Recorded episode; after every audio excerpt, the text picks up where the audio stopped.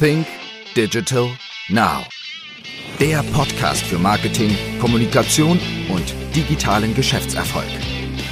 Gastgeber ist Österreichs führender Storytelling-Experte Harald Kopeter.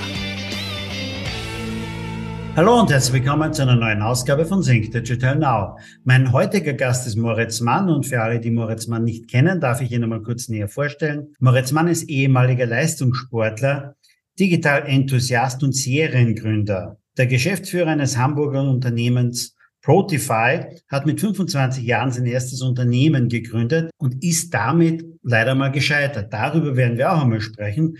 Doch aus diesem Learning ging 2015 die Agentur Protify hervor, die sich zunächst darauf spezialisiert hat, digitale Produkte so schnell wie möglich auf den Markt zu bringen. Und heute betreut er mittelständische und große Unternehmen und hilft ihnen dabei, kundenkonzentriert zu digitalisieren.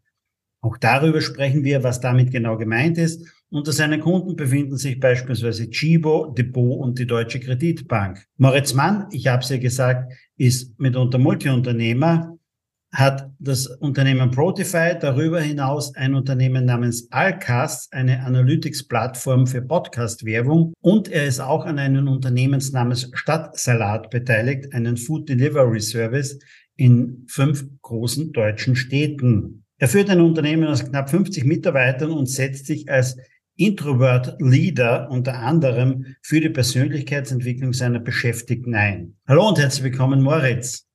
Hallo, ich freue mich da zu sein.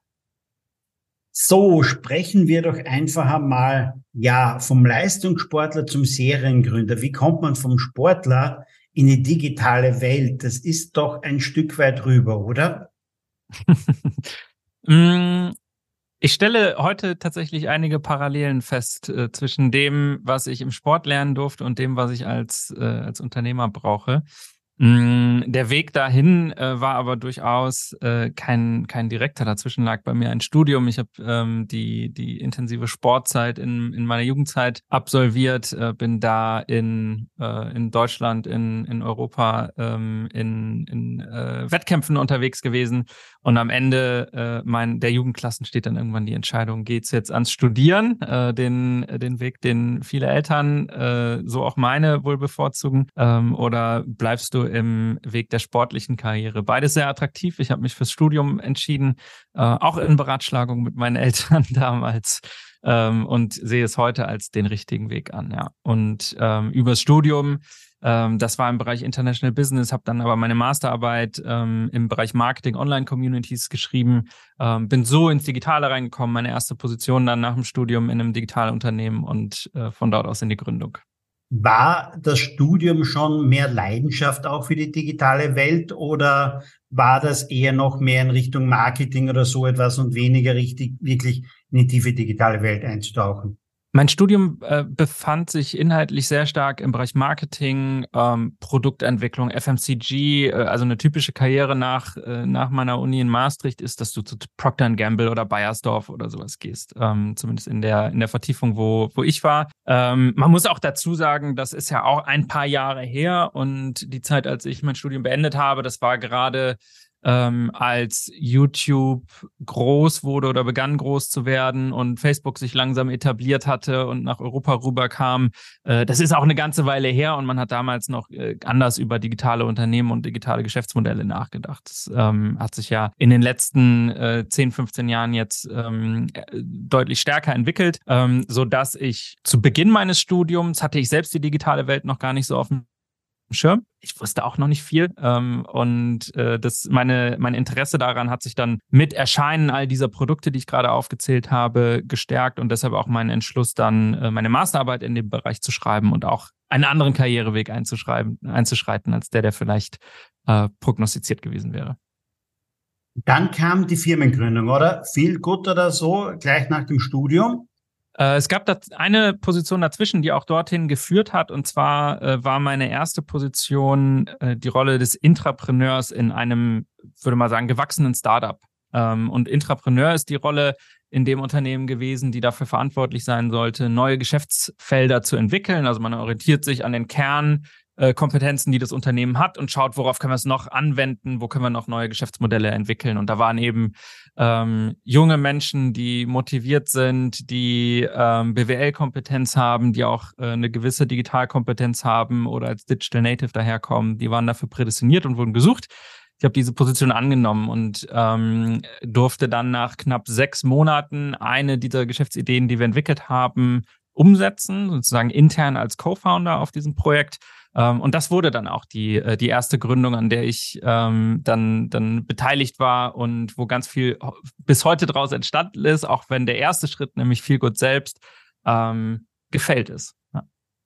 Das klingt jetzt auch ein bisschen, ja, nach Zufall oder beziehungsweise es hat sich daraus ergeben mitunter. War es immer schon so von dir gedacht, dass du Unternehmer werden willst, dass du Gründer werden willst?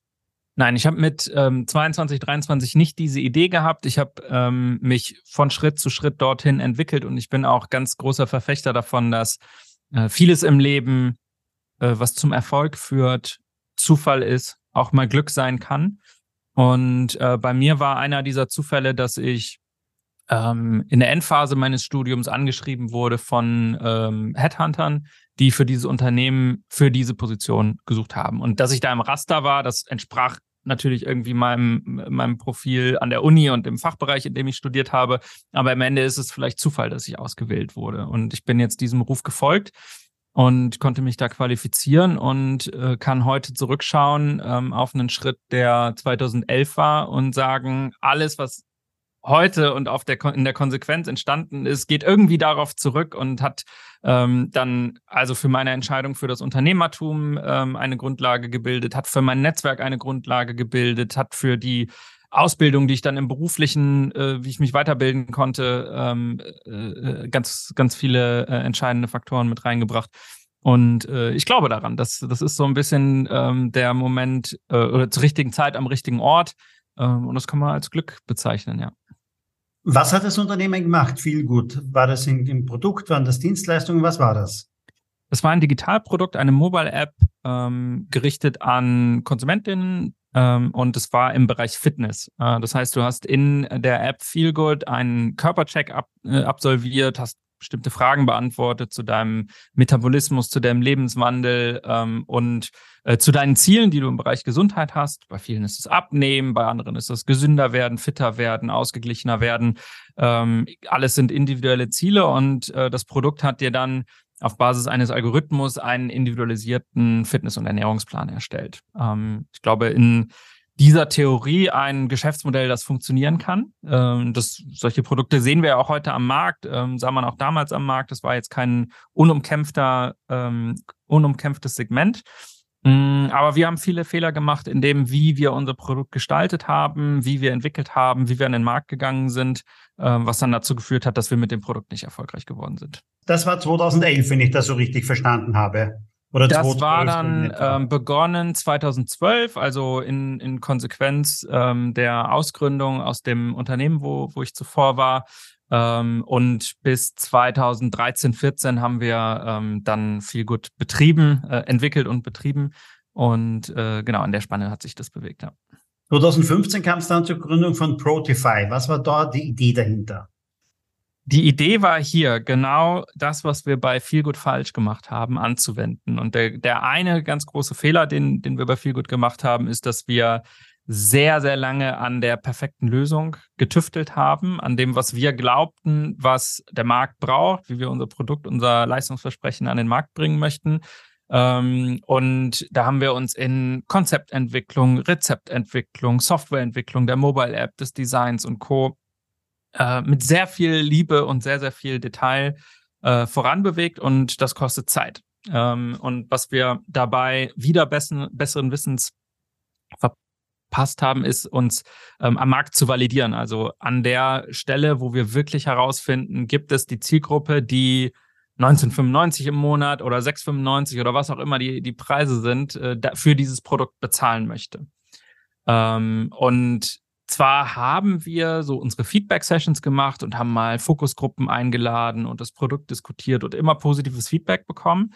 Aber wir haben ein, eine Sache nicht dabei beachtet und das ist, dass es ein anderer Moment ist, ob die Person bei dir in der Fokusgruppe sitzt und vielleicht auch dort freundlich ist, sozial erwünscht antwortet und sagt, naja, klingt interessant, würde ich bestimmt benutzen, oder ob die Person wirklich mit ihrer Kreditkarte für das Produkt bezahlt. Und von zweiterem haben wir dann zu spät begonnen und zu wenig gefunden und äh, das führte dazu, dass wir, ähm, dass wir eben keinen Erfolg beweisen konnten. Ist das mitunter so äh, die Mentalität einfach in Deutschland, in Österreich? Man will es mitunter perfekt haben, bis man auf den Markt geht, denn ähm, andere und vor allem aus den USA kommen ja ansonsten, oder man sagt es zumindest auch so, ähm, einfach die Beta-Versionen. Die gehen relativ schnell mit einer Beta-Version auf den Markt und optimieren dann in einen laufenden Prozess. Bedeutet aber mitunter, sie haben reales Kundenfeedback und nicht irgendwie aus Fokusgruppen. Und ja. sie haben auch schon frühzeitige Einnahmen. Ist das so ein gewisser Fehler, den äh, viele bei uns in unseren Breitengraden machen? Das ist ein, ähm, ist genau der Fehler, der, äh, der passiert. Ähm, und ich glaube, ich muss deine Frage von vorher noch, noch beantworten. Das ist dann nämlich genau das Leistungsversprechen, was wir mit Protofile machen, dass wir ähm, bei neuartigen Produkten den Weg finden, dieses Produkt möglichst schnell an den Markt zu bringen und möglichst schnell zum Beispiel in einer Beta-Version, in einer prototypischen Version zu testen unter echten Bedingungen, um das echte Nutzerfeedback zu bekommen, um gegebenenfalls auch Umsätze zu generieren. Das muss meistens, das muss gar nicht so unbedingt sein. Das Wichtige ist, komme ich wirklich in den Kontakt und ähm, kann ich unter echten Bedingungen äh, mein Produkt validieren. Und das ist etwas, was wir mit Feelgood verpasst haben, was wir gelernt haben und was wir mit Protofy als eines unserer Kernversprechen äh, 2015 dann angeboten haben. So, bis heute hat sich Protofy auch deutlich weiterentwickelt und es ist eines unserer Produkte, die wir inhaltlich anbieten.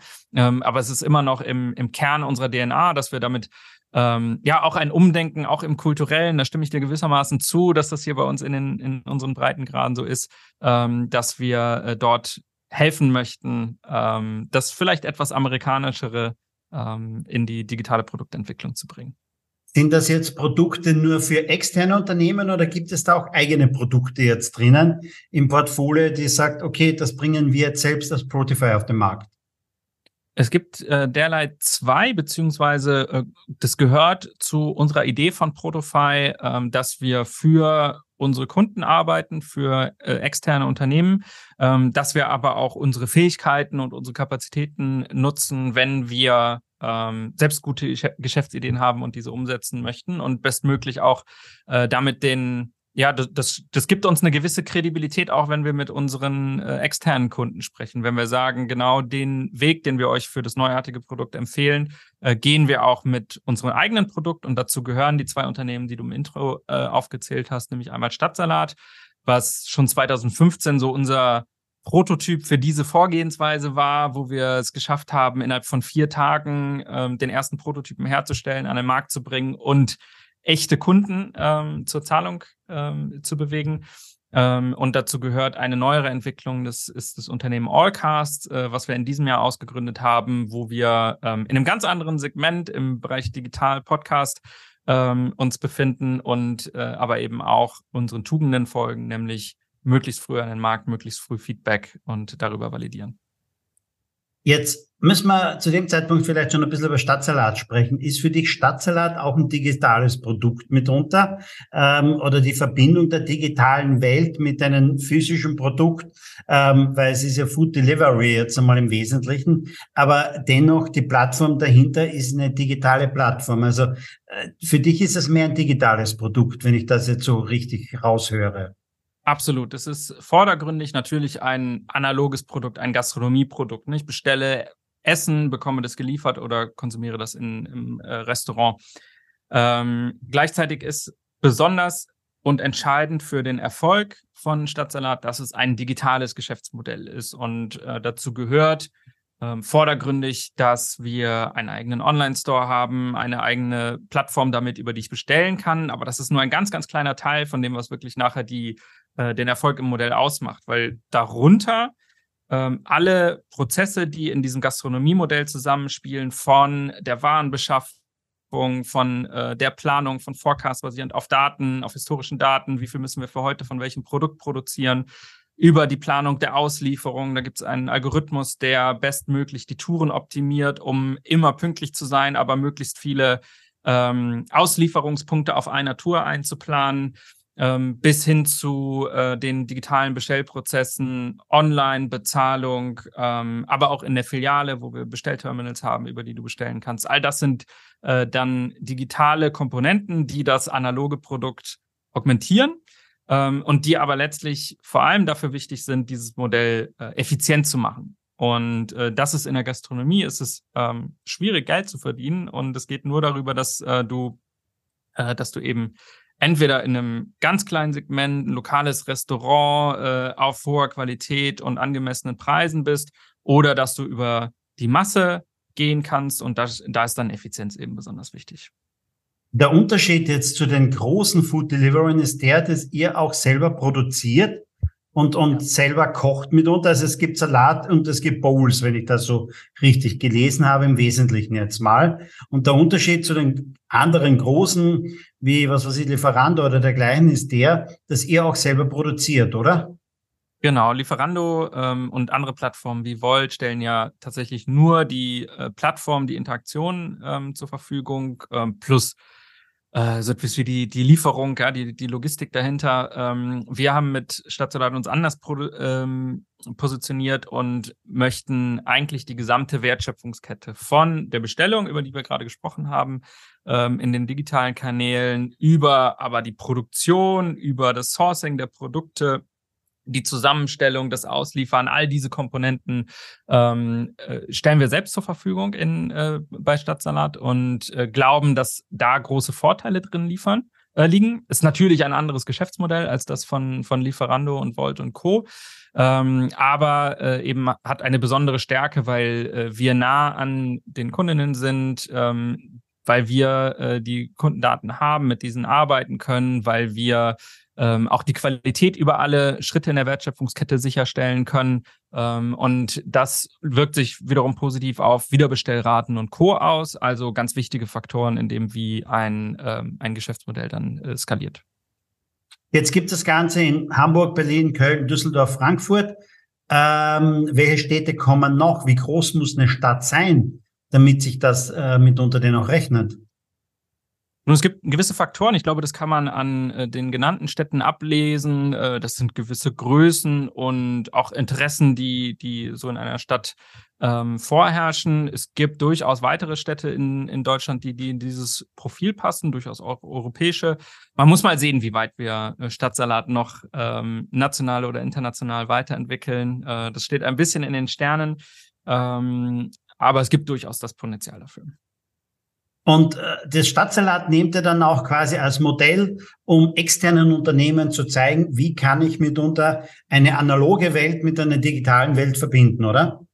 Es ist natürlich ein, eine wunderbare Referenz ähm, für, für genau das. Ne? Und ich, du hast ja diesen Schnitt von einer analogen Welt in eine digitale Welt oder umgekehrt hast du an vielen Stellen, auch wenn es rein digitale Produkte, so wie Plattformen gibt, aber äh, uns begegnet das häufig auch in unserer Agenturarbeit, sodass Stadtsalat immer eine äh, interessante Referenz ist. Jetzt ist dabei noch wichtig, wir haben unternehmerisch Stadtsalat ähm, nach etwa einem Jahr, also 2016, ausgegründet in ein eigenes Unternehmen. Äh, zwei meiner Mitgründer leiten und äh, ja, äh, bauen das, das Geschäftsmodell weiter aus. Wir sind alle gemeinsam die Gesellschaft und mein Hauptfokus liegt ähm, in der Agentur bei Protofy. Ähm, aber wir sind eben ein, ein gemeinsames Team darin, ja. Jetzt habe ich da vorher noch ein paar andere Unternehmen erwähnt, für die ihr tätig seid. Aber mit welchen, mit welchen Aufgaben oder Herausforderungen kommen denn Unternehmen zu euch, um ähm, sich von euch beraten zu lassen, beziehungsweise äh, denen ihr mitunter einen Weg aufzeigen könnt, jetzt einmal in die digitale Welt. Was sind denn da die, die Hauptaufgaben und die großen Herausforderungen für Unternehmen? Es gibt ähm, würde sagen, zwei unterschiedliche Kundengruppen oder Projektarten. Ähm, das eine ist äh, Unternehmen, die bereits digitale Produkte haben, ähm, die sich Unterstützung suchen, diese weiterzuentwickeln, diese zu verbessern, diese ähm, langfristig stärker zu machen. Dazu können technologische Fragen äh, gehören, wo wir in der Entwicklung unterstützen. Dazu können Fragen der Positionierung ähm, der Strategie, äh, der Gestaltung, der User Experience gehören. Das sind alles dann Leistungen, in denen wir unterstützen können und bestehende Geschäftsmodelle, digitale äh, stärken können. Das ähm, unterscheidet sich jetzt von der zweiten Kundengruppe da, ähm, dass du eben schon mit diesen Produkten im Markt bist, auch schon bestehende Zielgruppen, Nutzergruppen hast ähm, und damit eben auf Daten zurückgreifen kannst und ähm, auch äh, anders vorgehst. Ähm, ich möchte dafür ein Beispiel geben.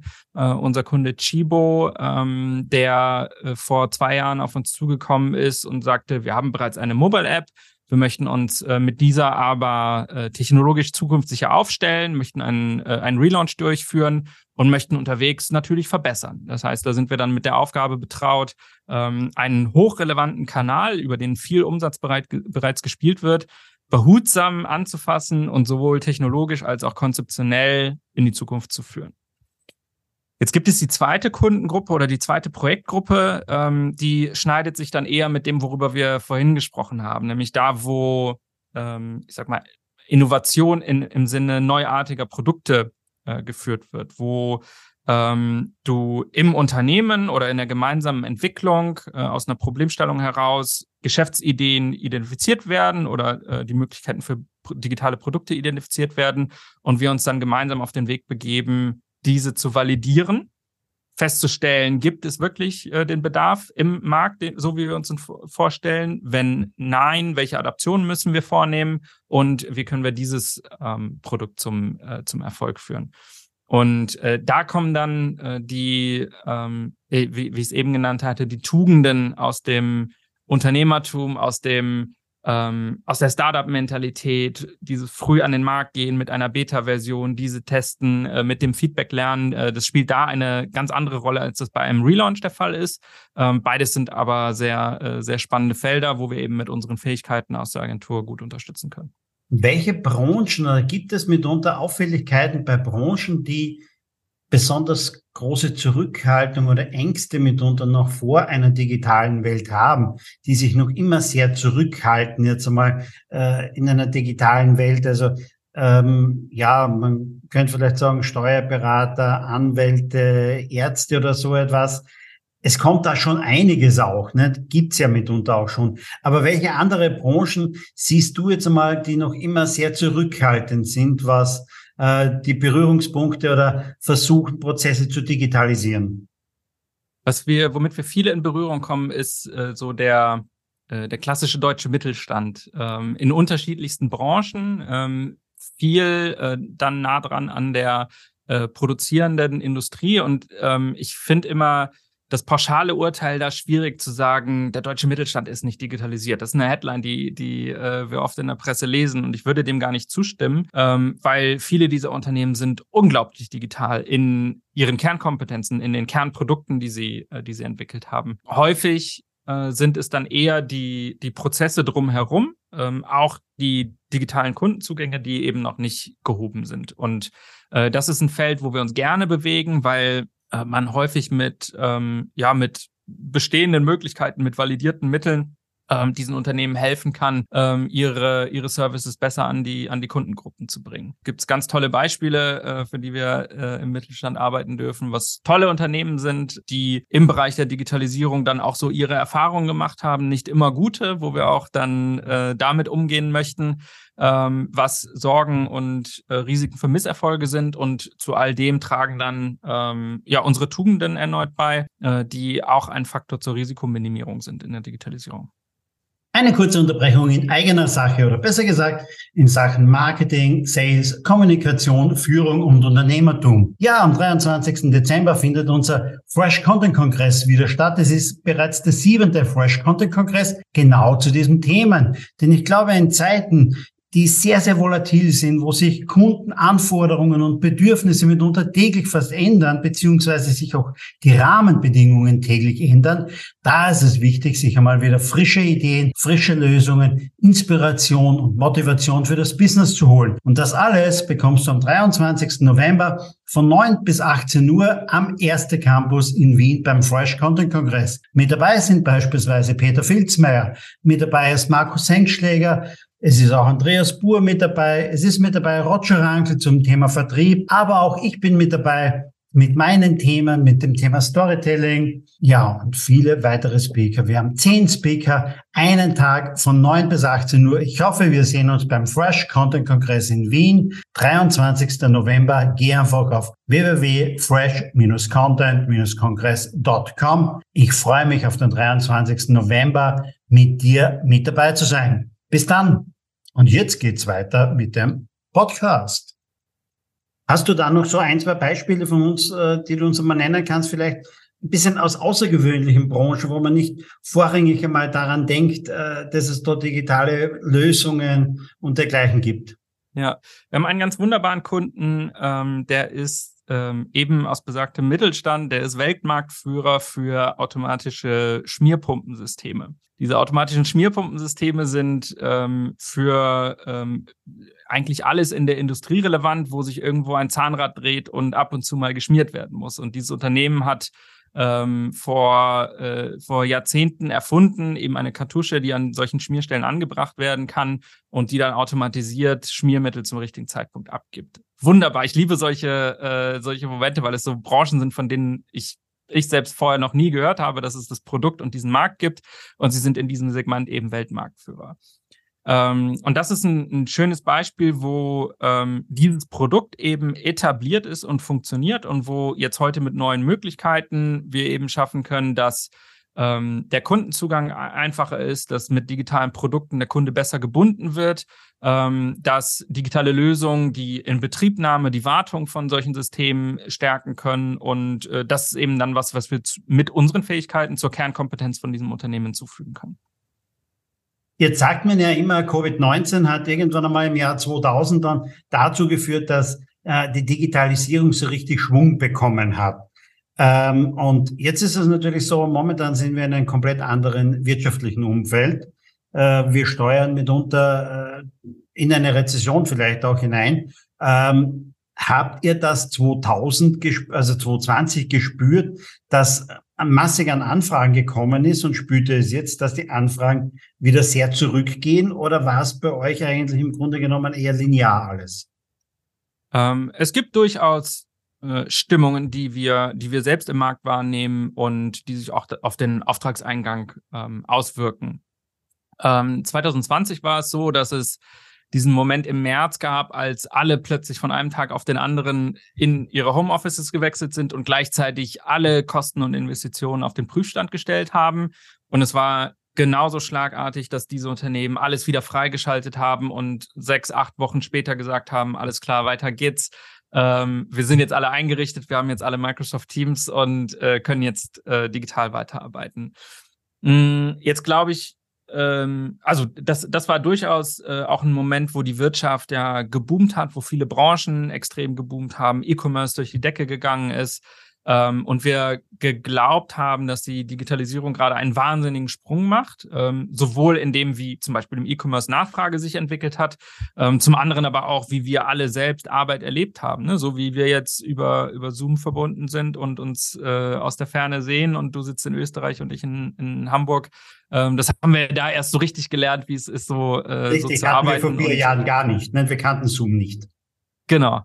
Und äh, das ist durchaus eine Veränderung. Jetzt glaube ich gleichzeitig, dass das nicht stellvertretend ist für Digitalisierung in Geschäftsmodellen und im Vertrieb und ähm, äh, im, im Kern von, von diesen Leistungen, die wir eben anbieten.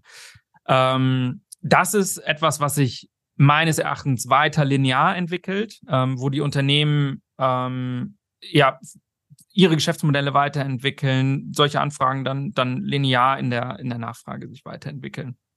Ähm, tatsächlich ist es so, jetzt haben wir 2023 und seitdem die eine oder andere äh, Krise hinter uns gebracht, nach äh, drei Jahren Corona, äh, nach dem Kriegsbeginn, äh, der äh, sich anschließenden Inflation, Preissteigerung, Wirtschaftskrise. Ähm, das führt natürlich zu ähm, anderen Investitionsentscheidungen bei Unternehmen. Ähm, was aber bleibt, ist, dass Unternehmen so investieren, dass sie dort Geld in, der, in die Hand nehmen, wo sie effizienter werden können, wo es Kostenersparnis hat und ähm, äh, beziehungsweise dort, wo, wo eben Vertrieb gesteigert werden kann. Und äh, das ist letztlich ein spannender Moment, wo digitale Produkte unterstützen können. Ähm, und ich merke aber durchaus einen Unterschied, wonach du jetzt eben fragtest, dass ähm, dass sehr viel bewusster entschieden und investiert wird. Das, äh, das würde ich doch sagen. Jetzt war es in meiner Wahrnehmung zumindest so, 2018 oder so, 2019 sprachen alle von einer Blockchain. Die Blockchain wird mitunter alles verändern. Sie wird die Branche verändern. Sie wird, ich habe gelesen, sie wird den Tourismus verändern. Sie wird, ähm, was weiß ich, die Logistik verändern. Im Grunde genommen wird die Blockchain alles verändern. Ähm, aber irgendwie weiß ich nicht, nicht. Also ich spüre diese Veränderung nicht, ich sehe sie nicht. Das Einzige, was ich mit Blockchain immer wieder mal verbinde, sind Kryptowährungen mitunter. Ähm, das ist eine mir bekannte Anwendung mitunter der Blockchain. Alle, an, alle anderen Anwendungen sind mir überhaupt nicht bekannt. Ähm, jetzt bist du ein Digitalexperte, du bist mittendrin, sprichst mit sehr vielen Unternehmen. Ähm, gab es da wirklich riesengroße Veränderungen irgendwo, die wir einfach nur als Konsument, als Anwender, als User ähm, gar nicht sehen, aber dahinter eine Menge Blockchain sich verbirgt? Nun, ich äh, glaube, das ist ein, ein Thema, wo der Trend der ja 2017, 18, äh, wo diese Blase ganz, ganz groß war, und ich meine damit ähm, jetzt nicht die Kryptoblase, sondern der Hype, ja, wo alle darüber gesprochen haben und du hast gerade die Branchen aufgezählt, bis hin zur Kunst und alles, alles würde eben verändert werden. Ähm, und ich finde das immer spannend, so etwas zu beobachten, weil es drückt ja einen gewissen Enthusiasmus aus und eine Begeisterung für, für das, was da entsteht.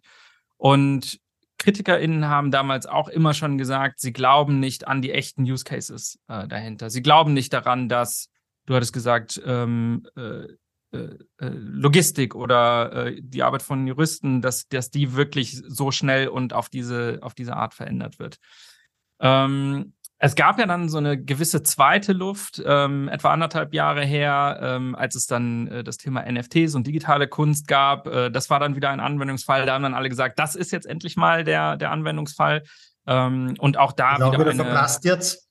Genau, da, auch, auch das wieder ein Moment, der, der total verblasst ist. Und ähm, ich finde die, die Frage jetzt sehr, sehr interessant, ähm, auch einmal zu schauen, was sind heute die Themen, ähm, die vielleicht ähnlich gehandhabt werden und welches Potenzial steckt. Wie bitte? ChatGPT beispielsweise. ChatGPT, künstliche Intelligenz, genau.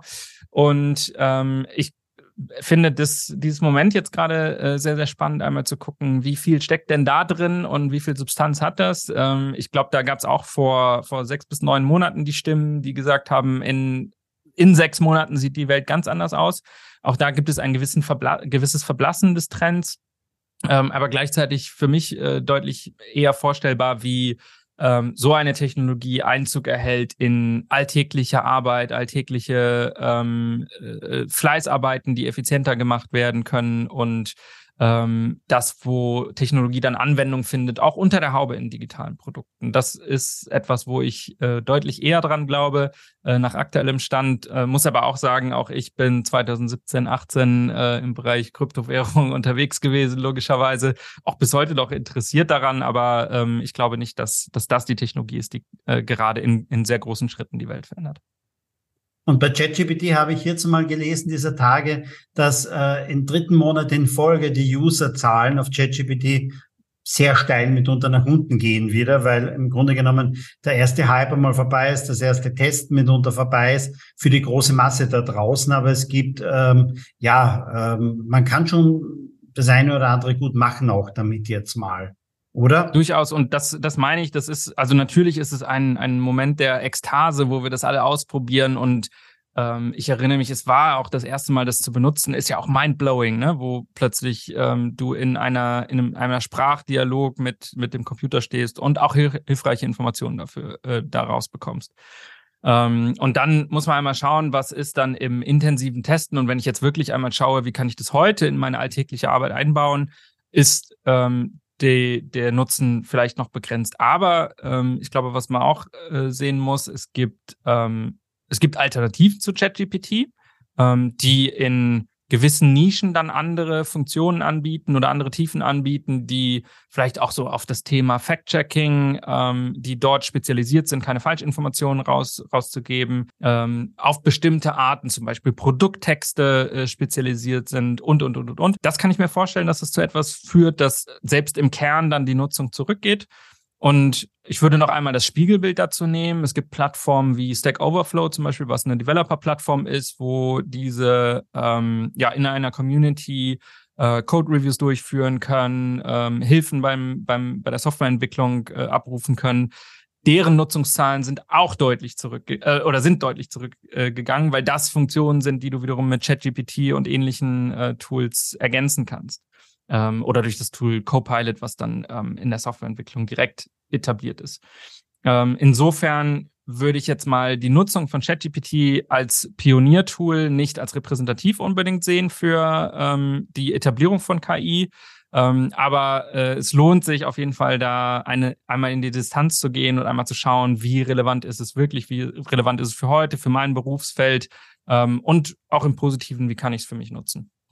Kommen da Anfragen mitunter vom Markt, von Kunden zu diesen Themen jetzt einmal zum Thema künstliche Intelligenz? Wie kann ich das jetzt äh, für mein Unternehmen, für meine Produkte, für meine Dienstleistungen einsetzen? Kann ich das in irgendeiner Form äh, in Kombination mit Chatbots, mit der Kundenkommunikation? Wie kann ich das einsetzen? Kommen solche Anfragen?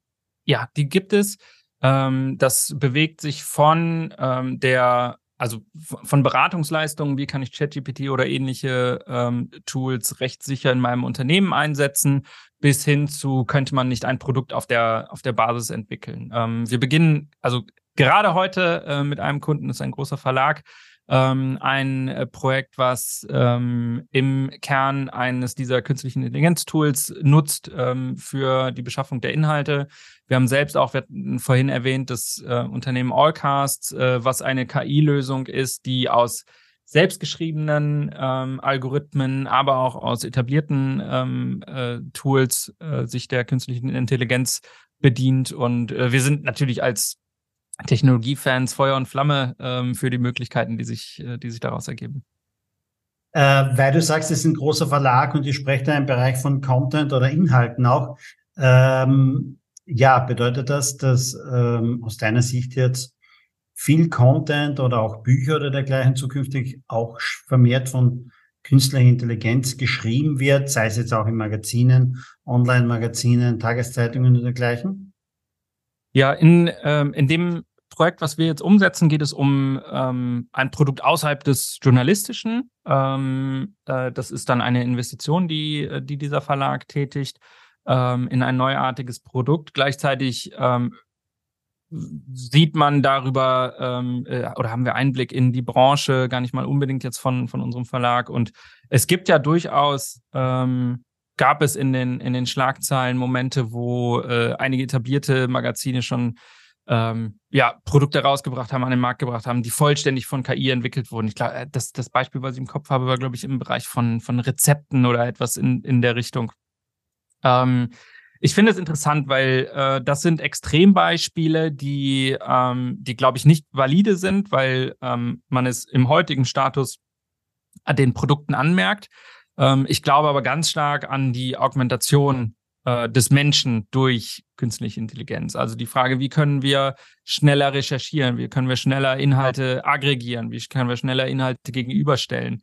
Ähm, ich glaube, das wird ganz, ganz schnell weiter zunehmen und wird dann nicht mehr wegzudenken sein, weil wir uns alle ja noch viel mit manueller Arbeit äh, im Alltag beschäftigen und ähm, uns, glaube ich, auch positiv darüber freuen, wenn, äh, wenn wir diese auslagern können und dann in Zukunft eben an künstliche Intelligenz.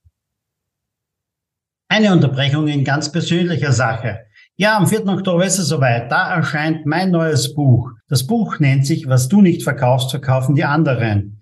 151 Stories für deinen Erfolg im Business. Ja, es ist mein zweites Buch, das jetzt Anfang Oktober erscheint und ich bin irrsinnig stolz darauf, denn es erscheint in einem sehr, sehr renommierten Verlag. Es ist der Gabal Verlag aus Deutschland, einer der führenden Fachbuchverlage im Bereich Wirtschaft zu den Themen Sales, Marketing, Kommunikation, Unternehmertum, Führung und dergleichen. Und zeitgleich mit meinem Buch erscheint beispielsweise ein Buch der Zukunftsforscherin Ona Horks oder des sehr, sehr bekannten amerikanischen Management-Trainers Stephen R. Covey.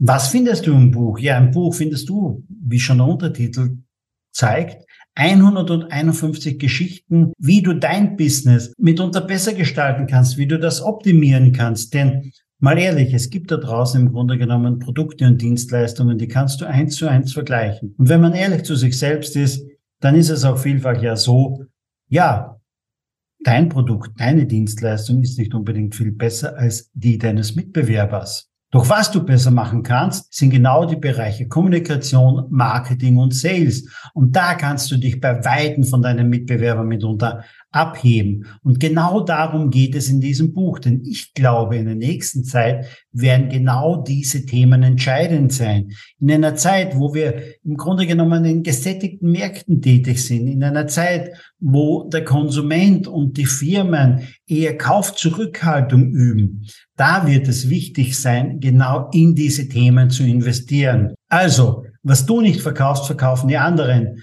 Du findest das in guten Buchhandlungen, du findest das auf allen Plattformen wie Amazon, Thalia und, und, und. Und natürlich auch auf meiner Website haraldkopeter.com. Würde mich freuen, wenn du das Buch kaufst. Und ja, natürlich, bitte lass auch gerne eine Rezession auf Amazon. Gerne fünf Sterne oder schreib mir persönlich, wie dir das Buch gefällt. Ich würde mich riesig freuen. So, und jetzt geht's weiter mit dem Podcast. Ich habe in der Vorstellung noch einen Begriff drinnen gehabt, was das Thema äh, Leader betrifft. Das war Introvert Leader. Was bedeutet das? Das müssen wir auch noch kurz mal klären bzw. auflösen. Ähm, das ist die, die Suche nach einem Begriff, die, die mich als Person beschreibt. Ich würde mich als ähm, eher introvertiert bezeichnen, äh, einfach von meinem Naturell. Wenn äh, du mich besuchen würdest, mit mir, mit meinem Freundeskreis unterwegs wärst, wir gehen gemeinsam essen, dann bin ich am Tisch eher derjenige, der viel zuhört, ähm, der weniger aus sich herausgeht, ähm, der eher mal gefragt wird und dann etwas erzählt, als äh, dass ich jetzt den, äh, den Tisch äh, moderiere. Ähm, und gleichzeitig ist das etwas kontrovers, weil ich in meiner äh, Rolle als Gründer, Geschäftsführer meines Unternehmens, äh, wo ich äh, Teams führe, wo ich mit Kunden spreche, wo diese Art, das Introvertierte, gar nicht so sehr dazu passt und auch die Art, wie wir jetzt miteinander sprechen, ähm, macht hoffentlich nicht den Eindruck, dass ich, dass ich zurückgezogen in mich gekehrt und, und still bin. Äh, das sind doch alles unterschiedliche Facetten, ähm, aber äh, ich bin eben ein eher introvertierter Mensch und ich habe vor einigen Jahren mal angefangen, eher durch einen Zufall darüber zu sprechen und dann kam so von ähm, der Interviewpartnerin äh, die Frage, ach, das ist ja interessant, das ist ja etwas Besonderes, weil es eben so kontrovers ist. Und äh, dann habe ich mal begonnen, darüber mal einen Artikel zu schreiben und mal ähm, ja etwas etwas zu veröffentlichen und festgestellt, dass es ganz viele Menschen gibt, die so ticken und die damit sympathisieren und äh, wo es hilfreich ist, ähm, mich als Beispiel hinzustellen und zu sagen, ich bin so, so wie ich bin, wie ich eben als Person äh, mich entwickelt habe. Ähm, und das hat äh, wenig Aussagekraft darüber, wie ich als Führungskraft bin, ähm, beziehungsweise kann sich eher in Stärken in einem bestimmten Führungsstil ausprägen. Ähm, und äh, das hat viel Resonanz bekommen, ja. Man sagt ja auch immer als Leader beziehungsweise als Führungskraft, wenn ich ja natürlich weiß, wie ich bin, äh, welcher Menschentyp ich bin, dann suche ich mir natürlich rundherum um mein um, um meine Person andere Führungskräfte und Mitarbeiter in Führungspositionen, die genau das mitunter ergänzen, was ich jetzt einmal gerade nicht bin, oder? Das trifft durchaus zu und äh, vor allem finde ich wichtig, einen offenen Umgang damit zu pflegen. Also mich nicht zu verstellen und eine, eine Rolle einzunehmen und dann gegebenenfalls nicht authentisch zu sein, sondern meinem Gegenüber eben ähm, zu teilen, äh, wie ich bin und, und warum ich möglicherweise in bestimmten Situationen so handle und, und nicht anders. Und äh, wenn ich damit offen umgehe und äh, ich das auch mit äh, meinen, meinen Teammitgliedern mache, äh, das hat eine, eine besondere Magie, ne? weil wir uns auf Augenhöhe begegnen, weil wir offen miteinander sind, weil wir uns auf uns Menschen als Personen im, im äh, innersten Kern aufeinander einstellen können. Und dann ist am Ende äh, ist das eine Stärke im Team, weil wir auf unsere unterschiedlichen Ausprägungen reagieren können und uns ergänzen, ja. Lieber Moritz, herzlichen Dank einmal für das ausführliche Interview zu deinen Themen jetzt mal, beziehungsweise zu deiner digitalen Welt, zu Protify, zu Stadtsalat. Ähm, war schon ganz interessant mitunter auch. Bin immer neugierig, ob es das in meiner Stadt mal geben wird. Die hat nur 300.000 Einwohner rund. Graz, ähm, vielleicht passt auch diese Größe irgendwann einmal. Bowls esse ich mitunter sehr, sehr gerne. Mhm. Bin allerdings kein Bestelltyp, denn mein Büro ist mitten in der Innenstadt und ich gehe einfach mittags immer mal kurz raus und habe es nur wenige Schritte bis äh, zu einem nächsten Bistro oder Café oder wo auch immer hin, auch zu einer guten Bowl oder dergleichen. Ähm, ja, so wie immer, zum Schluss von einem Podcast gibt es noch ein paar persönliche Fragen, äh, um vielleicht dich noch ein bisschen einordnen zu können. Ähm, stell dir mal vor, heute am Abend würden auf deinem nächstgelegenen Flughafen zwei Privatmaschinen landen. Aus der einen steigt Cristiano Ronaldo, aus der anderen steigt Jeff Bezos. Beide wollen mit dir Abendessen gehen. Wen würdest du zusagen? Ich denke, ich würde äh, qua meiner Branche gerne mit Jeff Bezos Abendessen gehen. Das fände ich doch sehr interessant, ja. Ganz interessant auch. Bleiben wir dann nochmal in der digitalen Welt, aber nur zum Teil. Ähm, stell dir vor, du würdest für das Interview von mir 5000 Euro bekommen, mit der Auflage, sie entweder zu investieren in Airbnb oder in Lufthansa. Also Plattformtechnologie gegenüber, wenn man so sagen will, Old Economy.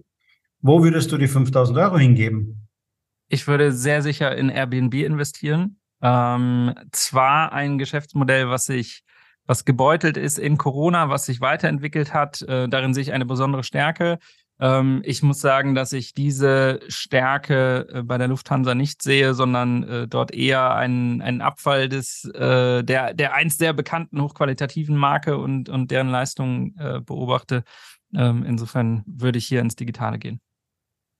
Jetzt bist du natürlich noch eher jung, würde man meinen, aber wenn du mal ein kleines Wehwehchen verspürst, konsultierst du Dr. Google oder gehst du klassisch zum Hausarzt? ähm, ich schätze mich sehr glücklich, dass ich äh, selten Wehwehchen habe ähm, und sehr selten zum Arzt gehe, sogar so selten, dass ich, dass ich gar nicht mal in Hamburg einen, äh, einen Hausarzt habe. Ich äh, glaube, ich war hier äh, einmal zu einer Impfung für, für eine Fernreise, die ich gemacht habe, und zur Corona-Impfung. Ähm, und Gott sei Dank, ähm, ich klopfe auf Holz, ansonsten sehr selten beim Arzt. Äh, das heißt, wenn ich mal irgendwo was habe, dann ist es allenfalls äh, Dr. Google, ja. ich wünsche dir, dass es auf alle Fälle auch noch so bleibt. Das auf jeden Fall. Lieber Danke. Moritz, herzlichen Dank für den tollen Talk. Ich danke dir vielmals für die Einladung. Das, liebe Gäste, war eine weitere Ausgabe von Sync Digital Now. Wir hören uns demnächst wieder, mit Sicherheit auch wieder mit einem sehr, sehr spannenden Interviewgast. Bis dann. Ciao.